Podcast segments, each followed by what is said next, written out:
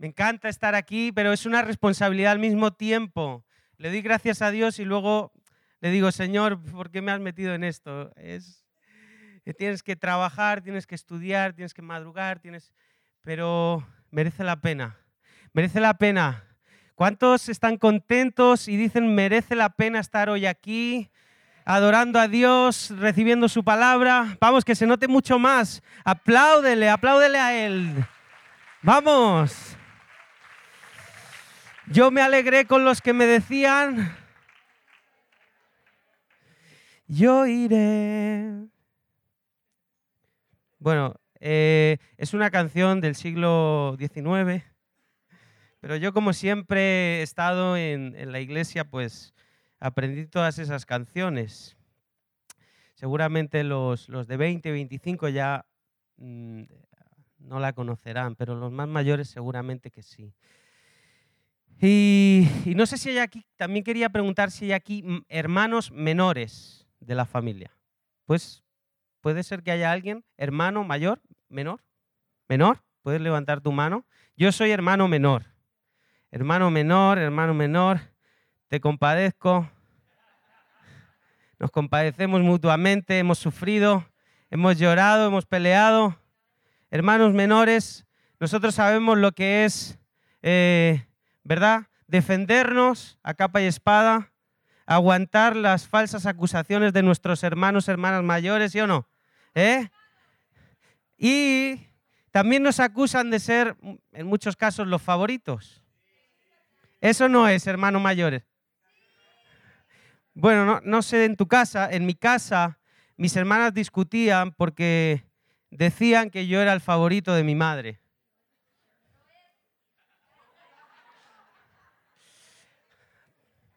En realidad yo creo que no lo soy. Lo que pasa es que viví en otro tiempo. Ellas lo que no entienden es que mis padres prosperaron un poquito más. Gracias a Dios yo nací cuando ya ellos habían pagado la deuda aquella deuda de la que hablaba mi padre. Entonces a mí en vez de comprarme cacao, como a ellas, me compraban colacao. ¿Eh? Y se quejaban porque en vez de comprar eh, coca o cola, pues ya a mí me tocó Coca-Cola de marca. Y constantemente eh, sufrían envidia, celos. Pero yo qué culpa tengo yo no provoqué mi nacimiento, yo no tuve la culpa. Fue el aburrimiento de mis padres. Siempre hay peleas entre hermanos, siempre hay peleas, hay discusiones. Y también hubo una pelea aquí, una medio discusión entre varios de los discípulos allí cuando estaban en familia con Jesús. Vamos a leer en Marcos capítulo 10, versículo del 35 al 45 y presta mucha atención porque, bueno, tiene que ver con lo que os estoy contando. Dice, entonces Jacobo y Juan, hijos de Zebedeo, se le acercaron diciendo, Maestro, querríamos que nos hagas lo que pidiéremos. Y Jesús les dijo, ¿qué queréis que os haga? Con voz de que no sabía lo que les iba a pedir. Y ellos dijeron, concédenos que en tu gloria nos sentemos el uno a tu derecha y el otro a tu izquierda. Qué petición tan inoportuna, ¿no? Qué petición tan egoísta. Yo creo que sería un hermano mayor, Jacobo y Juan, serían hermanos mayores. Querían tener el lugar favorito con Jesús. Entonces Jesús les dijo, sí, os lo voy a dar, sin ningún problema. Está hecho. No, les dijo, no sabéis lo que pedís. ¿Podéis beber del vaso que yo bebo o ser bautizados con el bautismo con que yo soy bautizado, y ellos dijeron, podemos, Jesús les dijo, a la verdad del vaso que yo bebo beberéis, y con el bautismo con que yo soy bautizado seréis bautizados. Pero sentaros a mi derecha y a mi izquierda, ser los favoritos, ¿eh? no es mío darlo, sino a aquellos para quienes está preparado. Y cuando lo oyeron los diez, ¿cuántos eran? Diez, comenzaron a enojarse contra, di conmigo, contra Jacobo y contra Juan. Más Jesús llamándoles les dijo, a todos los reunió, a los diez, y les dijo, sabéis que los que son tenidos por gobernantes de las naciones se enseñorean de ellas y sus grandes ejercen sobre ellas potestad. Eso es lo que vemos en el mundo en el que vivimos. Esa es la regla por la que se rige el sistema de este mundo. Unos gobiernan, imponen normas, dictan normas, sentencian, juzgan y marcan cómo se debe de vivir, marcan unos principios, pero Jesús dijo, no será así entre vosotros, sino que el que quiera hacerse grande entre vosotros será vuestro servidor, y el que de vosotros quiera ser el primero, ¿cuántos quieren ser el hijo favorito del Padre? ¿Cuántos les gustaría que el Padre dijera, ay Antonio, Antonio, tú eres mi hijo favorito? ¿A cuántos? Les hubiera, a mí me hubiera encantado que mi madre me lo dijera alguna vez. Se hizo la dura. Yo, yo creo que lo hizo por compasión de mis hermanas pero yo quiero que un día Jesús me diga, tú eres uno de mis hijos favoritos. He reservado un lugar especial para ti porque te hiciste grande sirviendo al prójimo. Y termina diciendo en el 44, y el que de vosotros quiera ser el primero, ¿qué tendrá que hacer?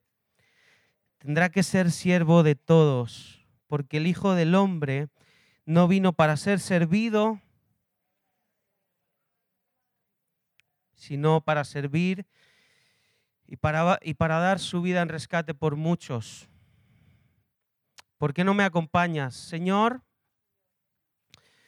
Que tu palabra nos inunde hoy, que traiga entendimiento, Señor, que traiga transformación para aplicación que no sea solo conocimiento y más conocimiento y más conocimiento, Señor, sino que venga una palabra que nos revele la verdadera esencia de Jesús. No lo que hemos escuchado, sino tu Espíritu Santo hablando a cada uno de nosotros, dándonos entendimiento para que podamos ser como tú, para poder cumplir este mandamiento en el nombre de Jesús. Amén. Así que he querido titularlo, El grande será el pequeño. El grande será el pequeño. Y me encanta ver estos dos hombres, me encanta verlos en ese momento, no sé si tú te puedes imaginar esa situación, donde discuten, pelean. No, tengo la sensación de que sea, eh, sea eh, de improviso. Yo creo que sería premeditado por ellos. Y aquí yo veo dos cosas, dos cosas muy importantes que necesitamos aprender. Porque si te fijas en el versículo del 32 al 34, que no lo hemos leído, hacían escasas horas o escasos minutos en el que Jesús les estaba diciendo por el camino, subiré a Jerusalén y ellos asombrándose y siguiéndole con miedo, Jesús les dijo, subimos porque debo ser entregado a los principales sacerdotes y a los escribas y, los, y le condenarán a muerte y me entregarán a los gentiles y me escarnecerán y me azotarán y me crucificarán y, y me harán y harán que muera en esa cruz. Era esa la conversación en la que estaban los discípulos y Jesús, transmitiéndole constantemente la visión, transmitiéndoles constantemente que Él no iba a estar, que iban a ser enviados, que iban a continuar con lo que Jesús les había enseñado Y inoportunamente a dos señoritos se les ocurre decir y pedir en un momento como ese. Se veía que estaban fuera de juego, habían, habían desconectado y habían permitido que sus intereses personales primaran, estuvieran por encima de los intereses de la iglesia, que estuvieran por encima de los intereses y de la motivación correcta por la que Jesús estaba yendo con ellos de camino a Jerusalén. ¿Cuántas veces nos pasa eso? ¿Cuántas veces nos están diciendo, nos están compartiendo acerca de cómo debe ser nuestro carácter, acerca de cómo debemos amar a la iglesia, acerca de la visión de lo que Dios eh, ha traído a la iglesia y nosotros seguimos desconectados simplemente y pensando en qué es, qué es lo que yo puedo sacar de una situación. Pensando solamente en nuestros intereses personales. Por eso el punto número uno es nuestros intereses personales, y esto es lo que me preocupa, producen competencia. Vemos una competencia cuando dos personas, dos señores, dos hijos queriendo ser favoritos, comienzan a cambiar lo que realmente importaba en ese momento por algo que ellos querían obtener. Y esto fue algo que me, me hizo un poco clic ¿no? cuando lo estudiaba. Era como el Señor mm, enseñándome algunas cosas. Y es que la unidad es importante y puede conservarse siempre que todos tengan una misma visión. Siempre que todos estén en la misma frecuencia o en la misma sintonía, caminando y pendientes de lo que hay que hacer. Ahora, cuando alguien se sale de esa visión, cuando alguien se sale de la voluntad de lo que Dios quiere hacer a través de la iglesia, entonces comienzan a emerger y a brotar intereses personales. Y eso es un problema en la iglesia. Cuando uno es motivado por alcanzar algo personal, porque Dios nos ha puesto en esta iglesia para alcanzar algo superior a nuestras propias metas, superior a nuestras propias motivaciones. Y yo te invito a que te desprendas de las posiciones que quieres alcanzar. Allí estaban ellos, pero no solo ellos eh, digamos que tenían ese, ese, ese interés, ese deseo personal, porque eso desencadenó algo mayor. Pero quiero primero hacer énfasis en que si tú te empecinas y te tomas la obra de Dios como algo personal, aunque no sea malo, estás creando competencia. Estás creando y estás consiguiendo que otros vean en ti que, bueno, como suele pasar y pensar a veces, es que él, ¿por qué se toma el derecho de hacerlo así? ¿Por qué cree que él puede eh, hacerlo de esa manera si todos lo estamos haciendo de otra manera? No sé si te suena. O cuando nos dicen, autoridades, pastores, líderes que están por encima de nosotros. Mira, esto debería de ser así, esto deberíamos de hacerlo así. Siento de parte de Dios que es por aquí y nosotros, con buena intención, queremos imponer, queremos tratar de hacer otra cosa. Queremos y pensamos que nuestro, eh, nuestro razonamiento es más lógico y puede ser incluso mejor que lo que Dios ha puesto en nuestras autoridades. Y empezamos a movernos en otra visión. Y eso crea división. Y sé que no es una palabra con la que arranque muchos aplausos y muchos gloria a Dios y, y muchos amenes. Pero creo que necesitamos entender esto necesitamos entender que la competencia surge cuando estás anteponiendo o estamos anteponiendo nuestros objetivos por encima de los objetivos comunes de la iglesia. Cuando nuestro bienestar es más importante que el bienestar común. Cuando hemos decidido colocarnos nosotros en el centro del asunto, en vez de ser Jesús y su visión y su voluntad la que debe de estar en el centro de este asunto. Y esta competencia es enemiga de la unidad. Y ahí entraron en, una competencia. Concédenos que en tu gloria nos sentemos el uno a tu derecha y el otro a tu izquierda. Privilegios. Privilegios. No estar en lo que tenían que estar. No estar, no estar en el río en el que estaban yendo todos, sino pensando en sus propios beneficios y lo que desencadena nuestros intereses personales cuando son expuestos sin control, cuando no pensamos que hay cosas que están por encima de eso, es que producimos inconscientemente una competencia y empezamos a remar en diferentes sentidos. Y, dice en Filipenses 2.3, nada hagáis por contienda o por vanagloria, antes bien con humildad estimando que cada uno a los demás como superiores al mismo. Si pudiéramos grabarnos esto, si pudiéramos vivir teniendo esto presente 24 horas, de que cada uno debemos estimar a los demás como superiores a nosotros mismos, difícilmente habrían discusiones, difícilmente habrían pleitos, difícilmente habría división, pero el problema es que a veces el querer alcanzar una posición nos hace olvidar o nos olvidamos del prójimo. Nos olvidamos que es más importante los demás que nosotros mismos. Y yo sé que no es fácil, por eso empecé orando, Señor, revélanos, revélanos tu palabra.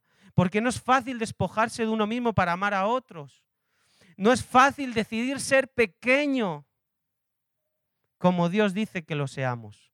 No es fácil cuando nos movemos en un sistema y bajo un río en el mundo que dice que para alcanzar la grandeza tienes que escalar por encima de quien sea. Y en Dios las posiciones y las responsabilidades no son así. En Dios las cosas llegan desde lo pequeño, desde dándole valor a lo poquito que haces, al lugar, a la mínima, aunque sea pequeña responsabilidad que Dios te ha dado, cuídala, sé fiel, porque entonces lo pequeño te hará llegar a lo grande. Y no te confundas, no te estoy hablando de que vayas a predicar a estadios, porque para eso Dios ha elegido personas. Pero a lo mejor para ti lo grande es que cuides ese grupo de conexión. Es que cuides de tu familia como nunca antes lo habías hecho. Es que dejes de hablar, porque para Dios a lo mejor su propósito es transformarte a ti transformar tu carácter, que dejes de pensar en, tus, en tu yo, en tus intereses. Porque corremos el riesgo y estamos en una línea muy delgada cuando permitimos que afloren nuestros intereses y se produzca competencia en la iglesia. ¿Por qué la competencia? Punto dos. Cuidado, que precede a la división. Y el espíritu de competencia se tiene que ir de la iglesia en el nombre de Jesús. Y que venga un amor que nos invada. Que venga un amor que nos haga vernos los unos a los otros superiores a nosotros mismos.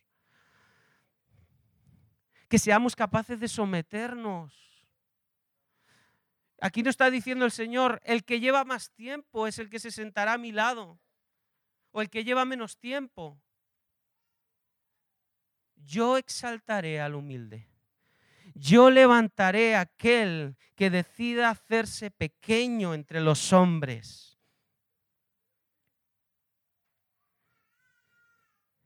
Y yo tengo miedo a veces cuando escucho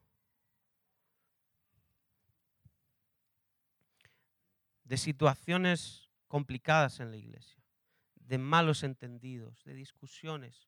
Cuidémonos, cuidémonos. No dejemos que la competencia se apodere de nosotros. Veamos a las personas con amor, con amor, amándonos los unos a los otros. Mira al que está a tu lado y dile, no eres tan malo. Creo que puedo amarte. Creo que no es tan difícil.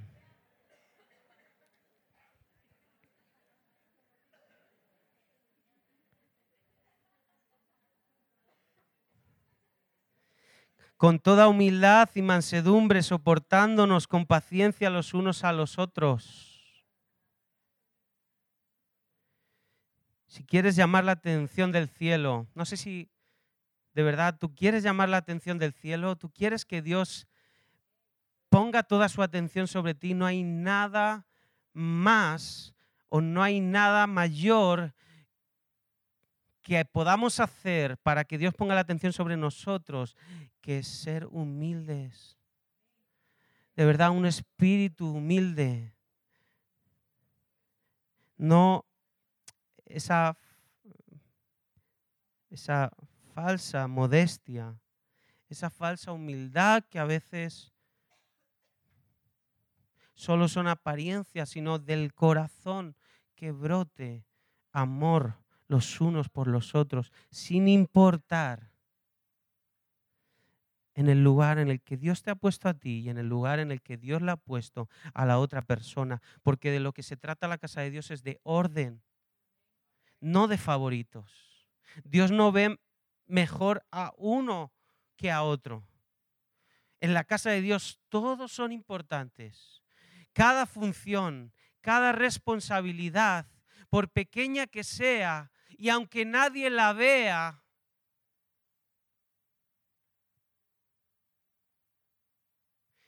y no necesitas que nadie la vea. Porque Dios está mirándote y se está fijando y está contando cada cosa que tú haces con tu mano izquierda. Y nos hemos olvidado de esto, que la audiencia a la que queremos agradar antes de el hombre es la audiencia que está allí arriba, en el reino de los cielos. El Padre es la audiencia a la que tú necesitas impresionar. Y a Dios solo le impresionamos cuando vamos a contracorriente, cuando vivimos en la cultura del reino, cuando traemos los principios de Dios a nuestra vida. Hay matrimonios que por competencia se dividen,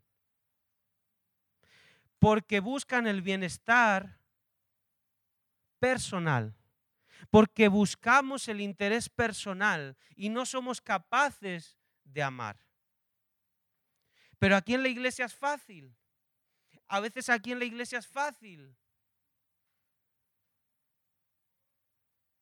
Pero como aprendí de un pastor, dice, yo antes de poner a alguien en una responsabilidad en la iglesia, busco a su familia y les pregunto, ¿cómo es esta persona? en vuestra casa con vosotros. Porque es allí, cuando nadie nos ve, donde realmente somos lo que somos.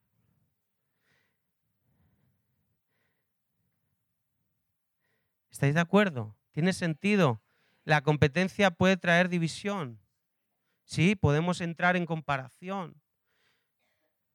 Que el amor de Dios inunde este lugar. Ahora, ahora, ahora ahora en el nombre de Jesús. Que llene nuestros corazones con amor.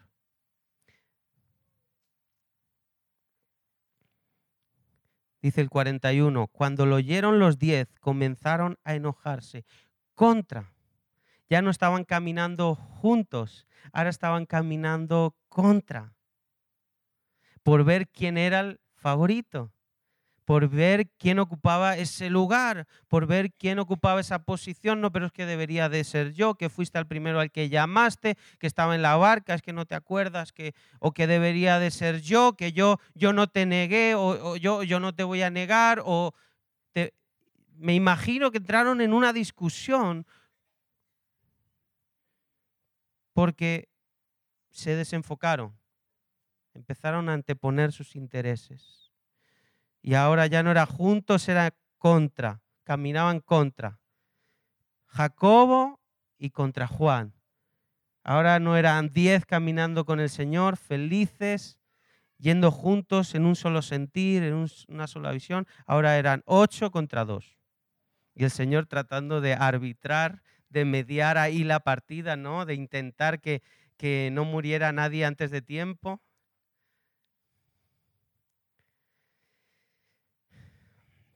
Así que por eso Él hizo lo que hizo y hoy lo vuelve a hacer. Nos coge a todos, nos sienta a todos.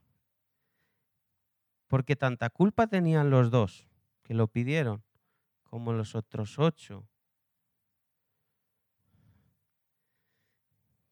Que después yo creo que como que saltó, ¿no? pues ya como habla, yo creo que era algo que barrenaban, ¿eh? Esto es mío, ¿eh? Esto es mío barrenaban y, eso, y ellos dos valientes era un tema que, lo sacaron, ¿no? Es como cuando, cuando necesitas hablar algo con alguien, con alguien, pero no lo hablas. Sabes que hay algún tema pendiente, pero no se habla, no se habla. Basta para que diga algo a alguien y los otros salten porque querían también sacarlo, ¿no? Yo me imagino esa situación.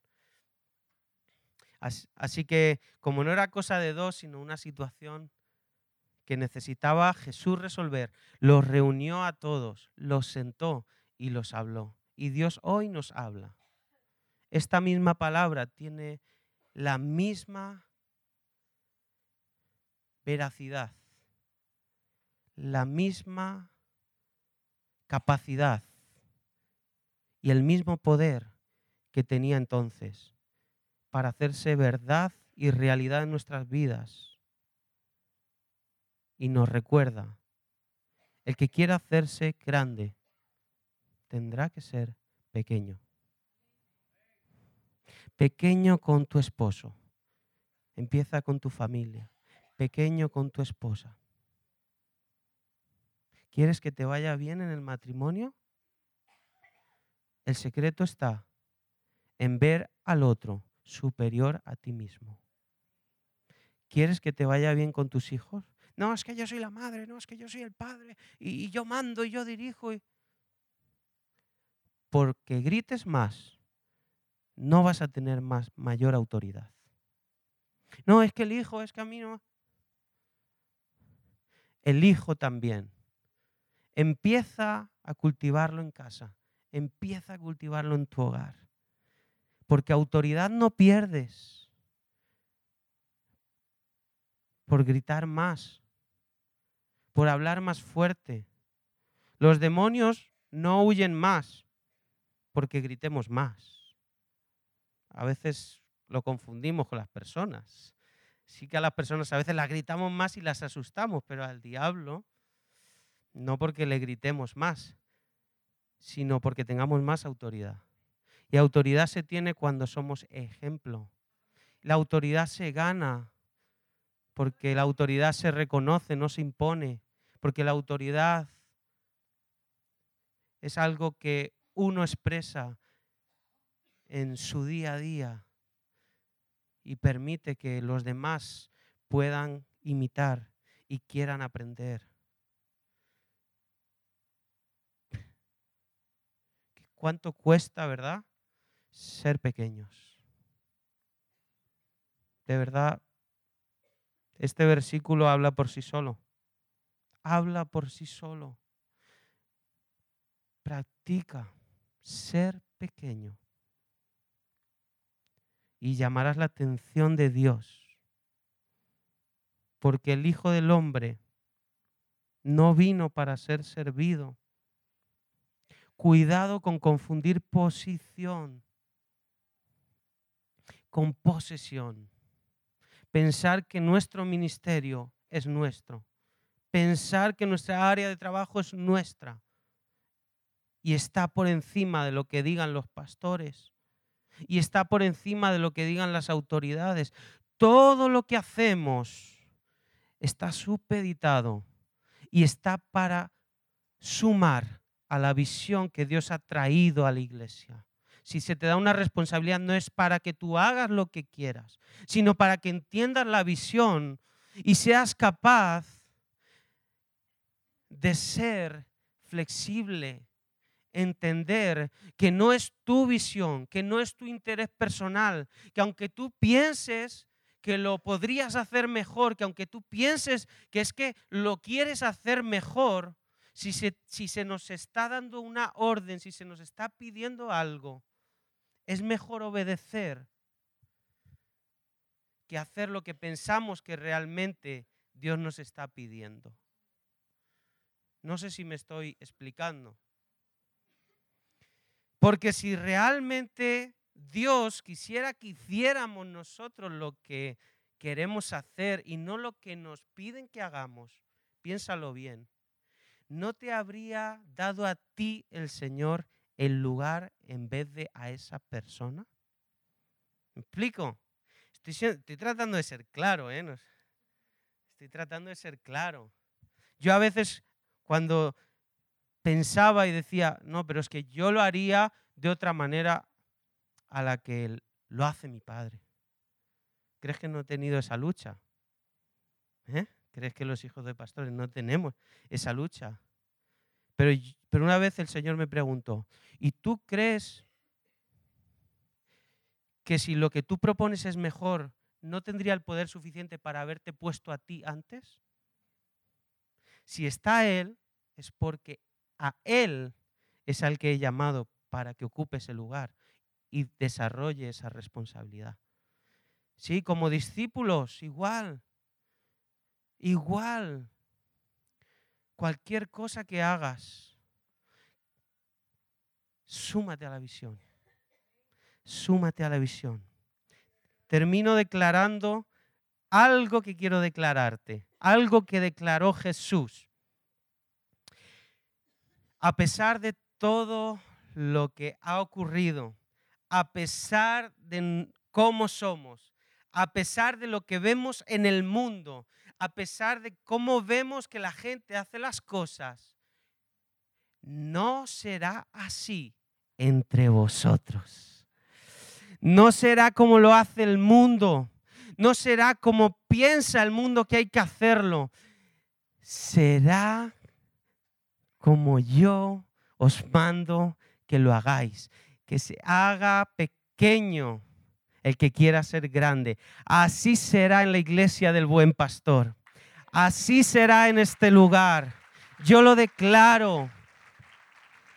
Así será para poder seguir multiplicándonos, para poder seguir expandiendo una visión, una visión, solo una.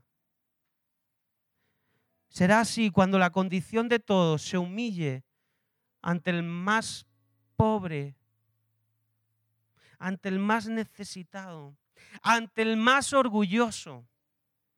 No es que para orgulloso yo. Si tú sabes quién eres, y creo que lo he dicho alguna vez, no tengas miedo a humillarte. Si tu identidad en Cristo está segura, no olvides cuál es tu audiencia. No olvides a quién quieres agradar. No importa que otros busquen pleitos. No te metas como ellos. No te dejes desenfocar. No te preocupes en otras cosas. Preocúpate en amar. Preocúpate en hacerte pequeño. Preocúpate en hacer la voluntad de Dios en todo lugar. No salgas de estas paredes pensando sin darte cuenta. Desconecto, voy a vivir la semana y el domingo que viene conecto. Dios y el Espíritu Santo está en ti todos los días. no es amar a ratos, no es expresar este amor solo cuando me siento bien, no es expresar esto cuando todo va bien o cuando estoy en la iglesia. Y, es fácil porque el ambiente es propenso y, es, y favorece a que nos amemos. El desafío está de puertas hacia afuera. En el supermercado, cuando se te cuele la mujer esta mayor que siempre se cuela, la, la maleducada esta, o el joven este que, que siempre hace lo que quiere en el trabajo y yo tengo que trabajar doble. Es allí donde Él te dice, hazte pequeño, hazte pequeña, hazte pequeño, hazte pequeña. Si puedes elegir entre ser amable y llevar la razón, elige ser amable, aunque no te lleves la razón. Eso es ser pequeño. Y si alguien me ha entendido, por favor, pido un aplauso al Señor